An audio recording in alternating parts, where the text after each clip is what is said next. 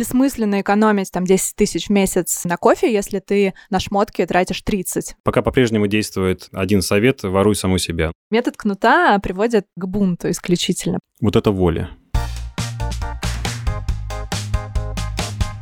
Привет, с вами подкаст «Медуза Калькулятор» и я Наталья Грибуля, предприниматель и автор телеграм-канала «Это тоже считается». Меня зовут Назар Щетинин, я основатель IT-компании в сфере финансов и автор YouTube-блога «Вредный инвестор». Сегодня мы поговорим о том, как тратить меньше, чем зарабатываешь, и поделимся собственным опытом. Скажи мне честно, мы вот сегодня не сваримся с тобой до того, что будем экономить там на кофе и спичках. А это мы узнаем. Посмотрим. Когда сам отвечаю на этот вопрос, как э, тратить меньше, чем зарабатываешь, хочется ответить, надо просто зарабатывать много. Ну вот по долгу моей службы приходится много общаться с потенциальными клиентами, которые интересуются финансами, и я хочу сказать, что нифига не работает это. Люди с зарплатами 300 тысяч и 500 э, точно так же живут от зарплаты до зарплаты, то есть у них просто игрушки подороже, но они реально все в той же яме находятся. То есть у тебя зарплата 70 тысяч рублей, и ты живешь от получки до получки 500 тысяч, то же самое.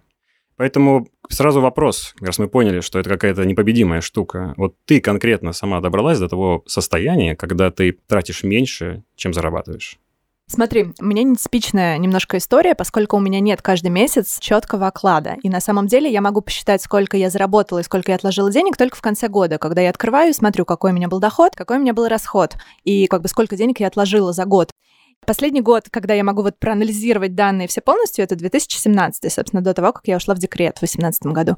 И да, у меня это получилось, и получилось хорошо. Ну, то есть это был реально первый год в моей жизни, когда я умудрилась отложить очень много денег на долгосрочные цели, не потратив там все свои гонорары и заработанные деньги. Так, я хочу знать, как ты этого добилась кнутом в основном а, и железной дисциплиной. На воле Каждый... все, на воле. У меня простое правило. У меня две самые важные для меня долгосрочные цели. Это мои пенсионные накопления и это деньги для моего сына. Каждый месяц из той части моего дохода, которая предсказуемая и падает как бы четко в один и тот же день, я сразу же в этот же день откладываю 30 тысяч рублей и забываю про них. Дальше зависит как бы от множества разных обстоятельств.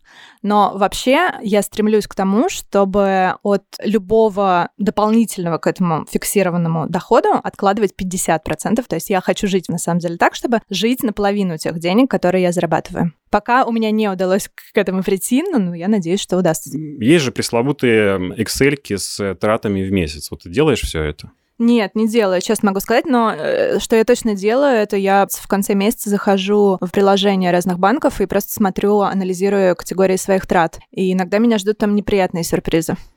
Я примерно знаю свои основные крупные категории трат, да, такие как покупка продуктов, э, рестораны, кафе, да, на это много денег уходит. Транспорт, на это много денег уходит медицина, на это тоже уходит много денег сейчас, когда у меня появился маленький ребенок. Раньше нет. Я слежу за динамикой, да, и я могу сказать плюс-минус, сколько в среднем в месяц я трачу денег вот по этим категориям.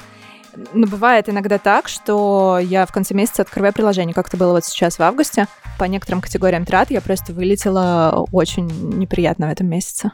Но по каким тратам все-таки ты не удержалась, а по каким вылетела? По многим. В августе у меня дни рождения у очень многих членов семьи. И я посмотрела, что категория, допустим, подарки в этом месяце просто, ну, как бы отъела огромный кусок моего бюджета. Медицина. Моему ребенку пора было сделать прививки и плановый поход к офтальмологу и несколько прививок. Это еще два десятка тысяч рублей. И продукты, кафе и рестораны, ну вот в этом месяце я прям постаралась, наела, что называется, и вылетела тоже за привычный для меня лимит на 10 тысяч рублей точно, там может быть больше даже.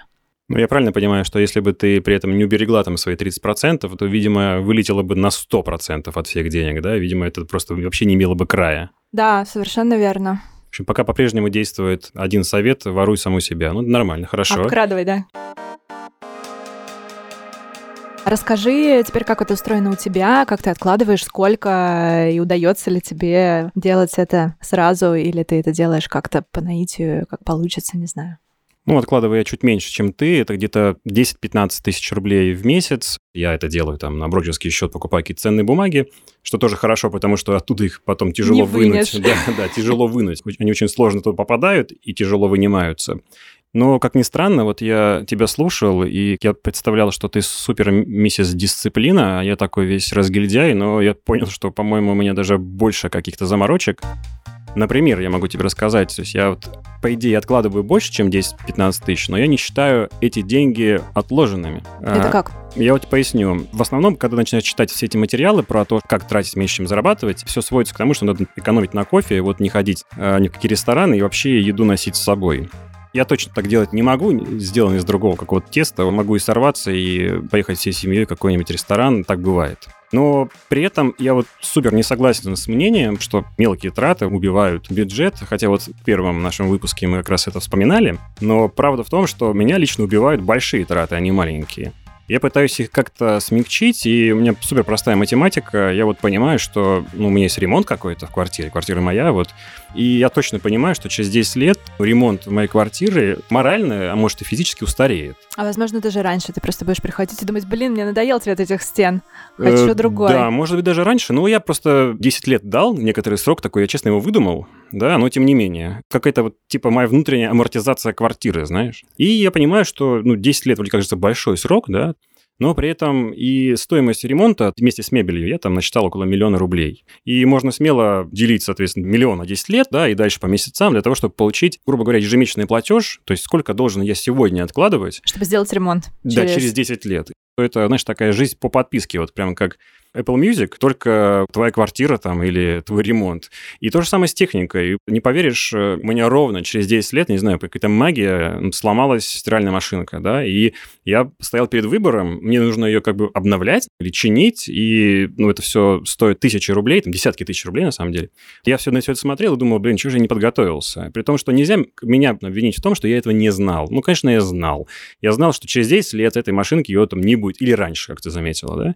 Поэтому можно готовить готовиться уже сегодня. И поэтому я, может быть, откладываю меньше, чем ты, в деньгах, в натуральных значениях, точно. Но при этом у меня вот есть некоторый стаб-фонд на обновление всех таких долгоиграющих историй, которые огромные. Но у меня такой фонд тоже есть. А, окей, понял, Просто хорошо. Он вот мы поняли, кто богат здесь. Он не обязательный. Okay. То есть, э, когда я говорю, что я откладываю каждый месяц 30 тысяч, это значит, что это обязательная, как бы минимальная сумма, которую я должна отправить на две свои долгосрочные цели. Это пенсия и ребенок. Но помимо этого есть еще разные странные вот такие фонды, и это на самом деле близко к тому, что ты сейчас рассказал. Единственное, что у меня там не бытовая техника, а у меня там есть налоги. Я знаю эту сумму налогов, которые мне придется заплатить в конце года. И эта сумма ощутимая, если ее вынуть из э, зарплаты, да, из тех денег, которые придут в том месяце. Поэтому для того, чтобы безболезненно заплатить налоги, мне нужно каждый месяц отложить как минимум там, по 5000 рублей. Слушай, а можно совет? Да. Ты очень сильно вылетела э, в августе из-за дней рождений. Я точно знаю, когда у тебя будет похожая ситуация, это будет ровно через год. Поэтому такой совет, смотри, ты можешь прям сейчас учредить стаб-фонд августа, да, да когда у меня очень много августа. дней рождения. У меня вот есть дни рождения моих близких, они либо в апреле, либо в августе. То есть мне нужно сейчас создать два фонда, которые называются апрель и август. Ну, кстати, знаешь, вот это на самом деле нифига не шутка, потому что вот это вот удивительный разговор мужа и жены в январе, когда они такие, вот, ну, был Новый год. Вот, Знаешь, все такие, типа, да. ну, конечно же, был, да. Я и даже я... больше скажу, будет еще, да. И я сейчас только хотела добавить про то, что есть еще один такой месяц, который будет у тебя и у меня, это январь, когда нужно будет поехать в отпуск, купить всем подарки и долгие дни без работы что-то делать, развлекать себя, развлекать семью и так далее. И заплатить те самые налоги, между прочим. Слушай, может быть, надо заканчивать экономией экономии на кофе, и просто понять какие-то мероприятия, которые как круг сансары тебя догоняет постоянно, да, ежегодно, и просто на них откладывать, собирать такие маленькие фондики, большие для больших задач, маленькие для маленьких, и всегда быть готовым к тому, что вот эти траты, когда придут, большие все-таки, не маленькие. Хотя хотя бы что-то есть. Кстати, в этом есть дополнительный плюс, я просто его переживал один раз, когда прилетает что-то, что ты не планировал, и когда, ну, ситуация критическая у меня была, к сожалению, такая драматическая для моей семьи, то у меня вот был этот стоп-фонд, мне пришлось его, конечно же, разгрузить и, видимо, отложить во времени ремонт там или обновление техники, но, блин, у меня были деньги. И это круто, потому что ты живой пример, почему все финансовые советники и консультанты начинают свои советы с основного создать резервный фонд. Потому что если даже вы начнете инвестировать деньги и начнете их куда-то там убирать далеко, откуда их сложно достать, любая ситуация нештатная, которая случается с вами, да, это болезнь, авария, не дай бог, там затопили соседи, еще что-то, все, как бы этих денег нет, все инвестиции нужно вынимать, и неважно, как бы потеряете вы на этом, не потеряете, для этого нужна финансовая подушка безопасности. Такая моментная ликвидность. Как говорят в финансах, да, вот нужна какая-то ликвидность, то есть хотя бы что-то, откуда это можно взять. Обычно закрываются такие вопросы кредитами, ну вот, э, наверное, лучше их не брать. Ну, то есть мы с тобой отрицаем экономию на кофе. Я считаю, что это бред, это не работает. И бессмысленно экономить там 10 тысяч в месяц на кофе, если ты на шмотки тратишь 30. То есть нужно идти и смотреть крупные категории трат своих, и где можно оптимизировать крупные категории трат, а не гоняться за мышами в бюджете своем. Ну все, ты коснулась самой холиварной темы. Это шмотки за 30 тысяч. Мы переходим к ней. Что такое джингл? Шмотки за 30 тысяч. за 30. Я потеряла интерес несколько лет назад к вещам, к модным вещам, к обновлению гардероба каждый день. И, в общем, я аскет. И это, наверное, мой секрет, почему мне удается откладывать деньги каждый месяц. Это та самая категория трат, которую я могу безболезненно отрезать, и я ее действительно отрезала. Мой, скажем так, круглогодичный стиль — это кроссовки, джинсы и белая футболка примерно. Поэтому про траты на одежду я не могу сказать ничего. У меня эта статья расходов давно оптимизированная, как бы сама собой. Слушай, ну у меня очень похожая ситуация. У меня тоже крайне мало вещей, но, как ни странно, мне другая причина. Понятно, что я мальчик, да, мне несколько проще, там, я не заморачиваюсь по поводу внешнего вида и могу позволить себе быть омерзительным. Мотивация, которая заставила меня покупать мало вещей, на первый взгляд покажется странной, хотя, может быть, и не странной, почему я вообще оправдываюсь. Есть у меня жена, которую очень люблю, и мне очень грустно, что ей приходится гладить какие-то мои вещи. Она жалеет меня и делает это все вместо меня. Я как-то пришел, сказал, дорогая, я не хочу, чтобы ты теряла время свое на это. Больше я, я не буду одеваться. Да, больше не буду одеваться, да, и будет холодно, это максимум. Но, по крайней мере, да, ты освободишься от э, глажки. И без шуток, вот сейчас пришло какое-то время, и у меня там пять футболок, которые просто не нужно гладить, вот и все. У меня сразу тогда такой вопрос. А вещи, которые ты покупаешь, они дорогие или дешевые? Вот знаешь, есть популярная такая точка зрения, что мы недостаточно богаты, чтобы покупать себе дешевые вещи, что якобы дешевая вещь прослужит тебе мало, и тебе придется купить новую, там, новую футболку через э, несколько месяцев, потому что это растянется, разъедется по швам, расползется, я не знаю, покроется катышками и еще что-то. Слушай, есть бренды, которые просто делают качественную одежду, делают там уже больше, чем 100 лет. Мне сложно сказать, дорогие они или дешевые, наверное, какие-то средние, но правда в том, что они просто заморочились по поводу того, чтобы делать крепкие вещи, да, хорошие, и люди во всем мире покупают эти вещи. Таких брендов в мире, ну, на самом деле, пяток, может быть, шесть таких крупных брендов. Когда ты покупаешь эти вещи, они действительно качественные, действительно долго носятся. И я, честно говоря, никогда не смотрю на ценник, когда прихожу в магазин. Маленький спойлер, выясняется, что ценник-то не особо большой в итоге. Я всегда сначала за качество. Но нет такой задачи вот прям, знаешь, сэкономить, например, или сознательно купить дорогую вещь, потому что точно она будет служить. Вот нет такой зависимости, это не правило. Можно купить дорогую, и она развалится. Вот я тоже не вижу никакой зависимости, потому что случается и так, и так, и с дорогими вещами, и с недорогими вещами. Поэтому в какой-то момент решила, что дорогие вещи я покупать не буду.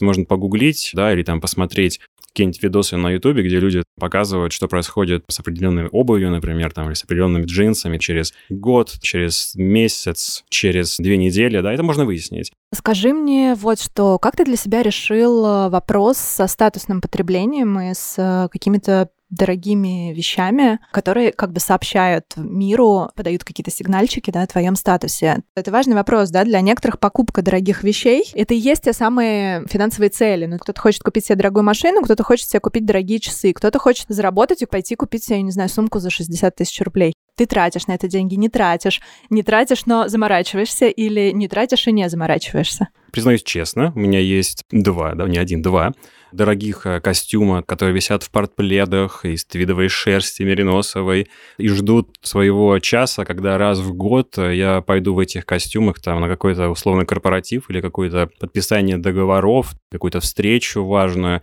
Я воспринимаю эту одежду как некоторую униформу, ее нужно на себя надеть, э, выйти в люди, вернуться назад и повесить опять в этот портплед. Поэтому я, наверное, воспринимаю это как некоторые правила игры. Действительно, есть ситуации, когда ты должен этот статус показать. Но большую часть своей жизни я сижу просто за компом там, да, и пишу, и всем абсолютно в кедах. там... В кедах, да. Вот, в я кедах. тоже сижу в кедах за компом. И...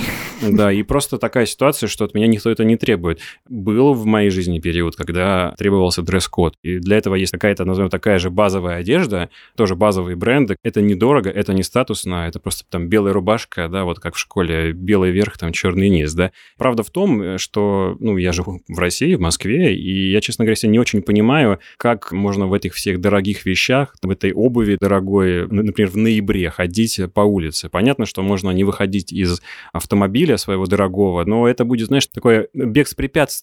Когда-то эта машина останавливается, нужно выйти в эту слякоть там, и я вам скажу прямо, это превращается из рабочего костюма, ну, как бы в ничто за какие-то, там, не знаю, месяц, может быть, да? Окей, с одеждой история такая, что здесь вопрос приоритетов. Но есть категории трат, с которыми ничего не поделаешь, и это, например, еда. Какие у тебя секреты, как оптимизировать э, расходы, траты на продукты? Ты сейчас опасную тему подняла. Все начинают сразу экономить на продуктах. Это же первая такая резиновая статья, где кажется, что у вот... У меня и... наоборот. У меня еда — это святое. Я не могу. У меня приоритеты по-другому выстроены. Пироженка — это святое. Вкусно пообедать — это святое. То есть это статусная еда, значит, не статусная одежда, да, а статусное поедание, не потребление, поедание. Окей. Ну, я бы все-таки разделил здесь две вещи, они для меня лично разные еда и вот рестораны. Давай начнем с той как раз еды. Я скажу честно, до 2017 года я так же, как и все, думал, что, ну, типа, вот она, статья расходов, надо просто все оптимизировать, писать меню на неделю и все остальное. И ничего, это, естественно, не работало, и мне стыдно об этом говорить, но я выбрасывал еду. То есть что-то пропадало. Это очень странный момент, когда ты выбрасываешь еду и при этом инвестируешь в ценные бумаги, ты думаешь, что что-то идет не так. Я где-то поворот не туда сделал. И я долго искал мотивацию на то, чтобы, ну, как-то разобраться с этой едой, ничего не получалось, вот пока я не понял, что вся мотивация на экономию на еде, даже не экономию на еде, а какой-то оптимизация еды, она связана с тем, что нужно какую-то волю проявить и где-то зажаться, всячески себя как-то ограничивать, что ну, я точно делать не буду. И как ответ на это у меня родилась э, такая теория о том, что нужно, наоборот, себя поощрять за то, что ты где-то что-то оптимизируешь или где-то ужимаешься. Нужно что-то давать себе, а не бесконечно вот так зажиматься. И решение было простое. Я нашел то, что меня бесило, да, вот в истории с едой, это очереди. Кто-то нормально стоит в очередях, у меня с этим проблемы. И я дал себе слово, что я больше не буду ходить в магазин и стоять в этих очередях, а буду делать это раз в неделю по воскресеньям до обеда, когда никого нет, Конечно, тут же можно сказать, Назар, заказывай через какие-нибудь сервисы доставки еды. Да, ты пользуешься сервисами доставки? Нет, я тоже, скажу тебе честно, я покупаю глазами. И когда прихожу, там, брожу, размышляю, тут же придумываю какие-то рецепты, все накидываю и увожу. И ты не поверишь, какое злорадство я испытываю, когда прохожу мимо в будние дни. Вечером. Да, все стоят. Часов. Да, да, да. Очередь а я, в да, А окна большие, а очередь все видно. Вот и я смотрю, прохожу мимо и понимаю, что у меня с этим все окей, я не стою в этой очереди. Невероятное ощущение.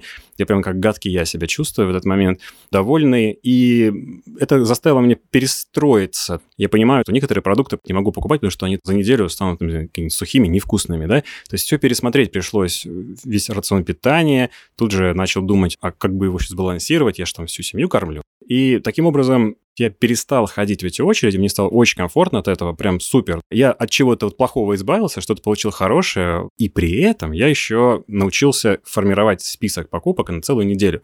И больше я еду не выбрасываю.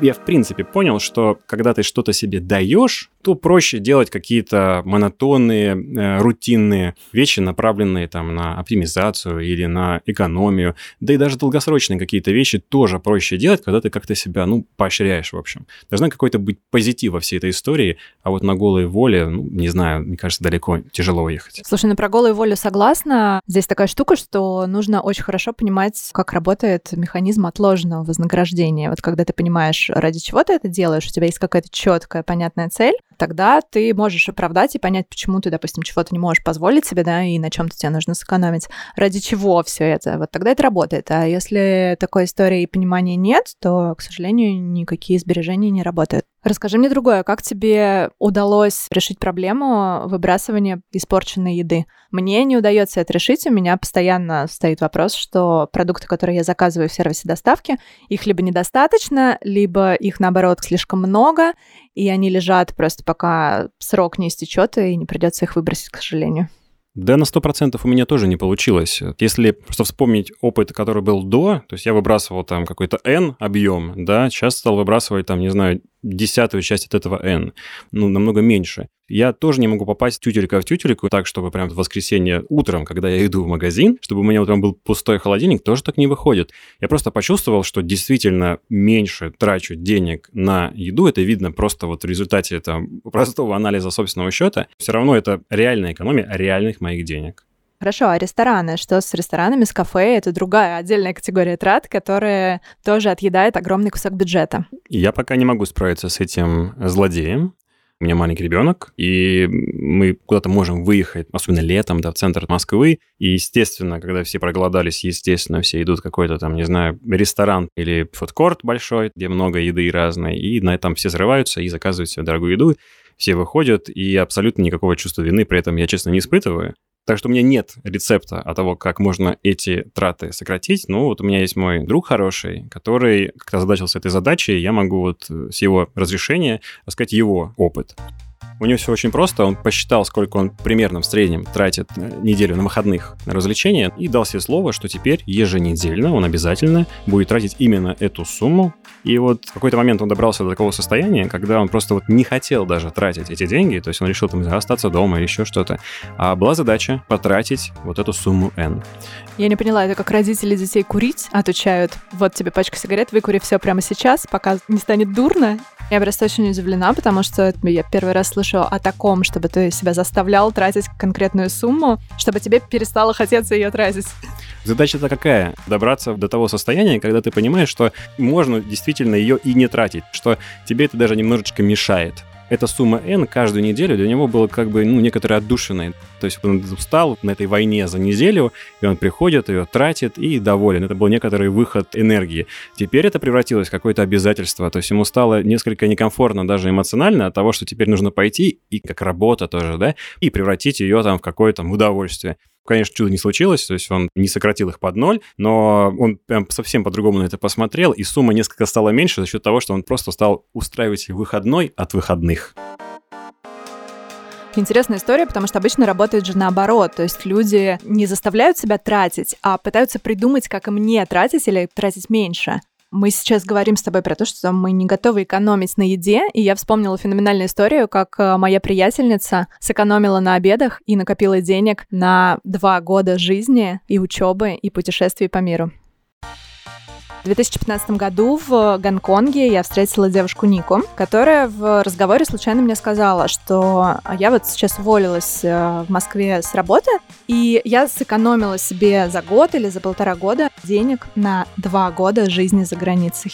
И я такая, что? Как, как тебе это удалось? И она рассказала мне такую историю. Имея зарплату в 2014 году 125-135 тысяч рублей и имея какой-то фриланс еще дополнительный, она снимала комнату за 18 тысяч рублей ходила, ну, раз в неделю, может быть, поесть пиццу, ходила раз в неделю в кино, мало развлекалась, почти все свое время проводила на работе, очень много работала за эти деньги, не тратила денег на одежду особо, ходила на какие-то тусовки друзей, да, бесплатные, не тратила много денег на медицину, и ей удалось сэкономить, да-да-дам, 30 тысяч евро. Тогда курс был 34 рубля за доллар. На эти деньги она смогла поехать 4 месяца жить в Азии, потом практически два года учиться в Берлине, снимать там жилье, выучить немецкий язык с нуля до какого-то там приличного уровня, путешествовать эти два года, соответственно, есть что-то, как-то развлекаться. Два года человек смог жить за границей, ну и, и вообще получил просто колоссальный и раздвигающий границы опыт. И все это за обеды, правильно? и все это сэкономил на обедах, да. Я должен узнать, что это были за обеды, потому что... Ну, она сумма... говорила, что, ну вот пока все мои коллеги ходили и спускали свои зарплаты на обедах там в Симачеве и еще в каких-то fancy местах. Я брала там, видимо, это было то самое искусство с собой, когда ты приносишь еду в офис и тратишь как бы просто минимум денег в ресторанах. Вот это воля. Это история, да, про волю. Ну и цель, конечно, потрясающая. То есть, ну, действительно, кто может сейчас похвастаться тем, что так много путешествовал? Конечно, история, наверное, для более одинокого да, человека, в общем, с семьей так не путешествуешь. Да, безусловно, но... когда у тебя есть семья, это не работающая история, но при этом э, меня эта история поразила тогда, тогда у меня не было семьи, и я помню, мы с моей коллегой, когда услышали, мы такие, вау, а что, так можно было экономить просто на обедах в каких-то дорогих кафе и в ресторанах, и потом два года где-то жить не в России и путешествовать? Общее у этих историй то, что для нас всех экономия не является целью, а является средством достижения чего-то, да, какой-то долгосрочной цели. Это либо большая цель, как у меня, например, это пенсионные деньги, это деньги для ребенка, или это деньги, как у моей подруги, на путешествие мечты, потому что она мне сказала, что в тот момент, когда я начала зарабатывать много денег, для меня это стало огромной мотивацией. То есть я сразу поняла, что я хочу накопить какое-то количество денег, и я хочу отправиться путешествовать и посмотреть мир и поучиться. И эта экономия, она не была сложной, это было в радость. Она видела тот результат, который отложен во времени. То есть ты лишаешь себя чего-то сейчас ради получения чего-то в будущем. И это важный очень момент для понимания, как работают, в общем-то, инвестиции в целом и экономия, да, сбережения. Еще хочу сказать, что что-то общее во всех наших историях, абсолютно разных, да, это то, что у всех было какое-то позитивное действие. Люди действительно, как ты сказала, сменили фокус с экономии ради экономии на какую-то вот позитивную эмоцию, на что-то, что дает им сейчас или там приближает в будущем, что они действительно хотят. То есть вот странный такой парадокс вселенной, что как только ты перестаешь вот фокусироваться на заработке денег, то деньги приходят. Как только ты перестаешь фокусироваться на экономии этих денег и начинаешь фокусироваться на чем-то ну, более позитивном, то экономия как бы сама собой организуется. То есть нужно вот в первую очередь больше вкладываться в то, чтобы понять, что действительно сейчас мешает, там, как мои очереди, например, или что действительно драйвит, как поездка твоей подруги, и думать больше об этом. А финансы, там, деньги — это всего лишь инструмент по решению этих проблем и достижению этих целей. Наверное, тогда первый наш совет и самый важный будет, если вы хотите сэкономить какие-то деньги, вы для начала должны придумать на что, для чего они вам нужны, что вы хотите. Как только эти цели становятся ясны, экономия начинается именно в этот момент. И я еще добавлю, что не стоит здесь э, использовать какие-то такие общепринятые цели. Если действительно сейчас, прям по-настоящему, по-честному, да, что называется, вас там бесит что-то, что происходит там, не знаю, за окном, или что-то очень хочется, ну, по-настоящему, вы знаете, что это абсолютная глупость, но вам этого хочется по-настоящему, то лучше сосредоточиться на этом, да, чем пытаться вот заставить себе там каждый день думать, это полезно, это нужно, нужно экономить для чего-то отложенного в будущем найдите то, что действительно по-настоящему, без обмана вас драйвит, как в будущем, так и в настоящем, и подчините экономию вот этим целям. То есть вот эта история про то, что все, с понедельника я начинаю новую жизнь и отказываюсь от всего, перестаю пить кофе, перестаю покупать себе продукты, которые я не съедаю, а выбрасываю, перестаю себе покупать дорогую одежду, перестаю делать это то, третье, десятое, она приводит на самом деле только к одному результату, к срыву, когда все накопленные деньги человек берет и идет и тратит за один день на какую-то абсолютно нелогичную возможно, ненужную ему покупку. Скорее всего, все вот это перечисленное он и покупает просто одни, одним разом, да.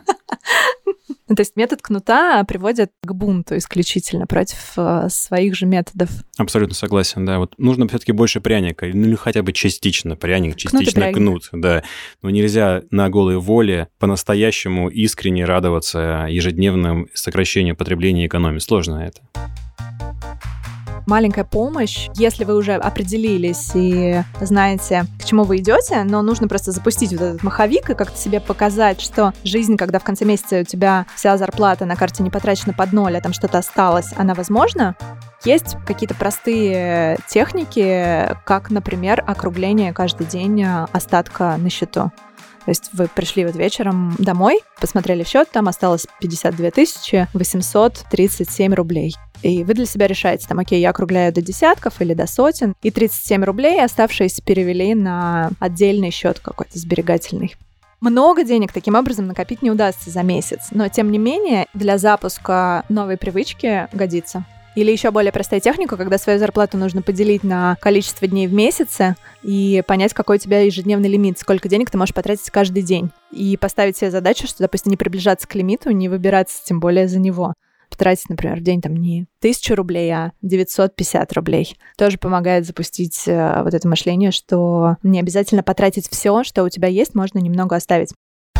Спасибо, Наташа. Мы сегодня с тобой подняли очень сложную тему, и поспорить о ней можно по адресу подкаст собака meduza.io. Ну и традиционно подписывайтесь, ставьте нам лайки, нам будет очень приятно. С вами были Назар Щетинин и Наталья Грибуля. Пока-пока. Пока. -пока. Пока.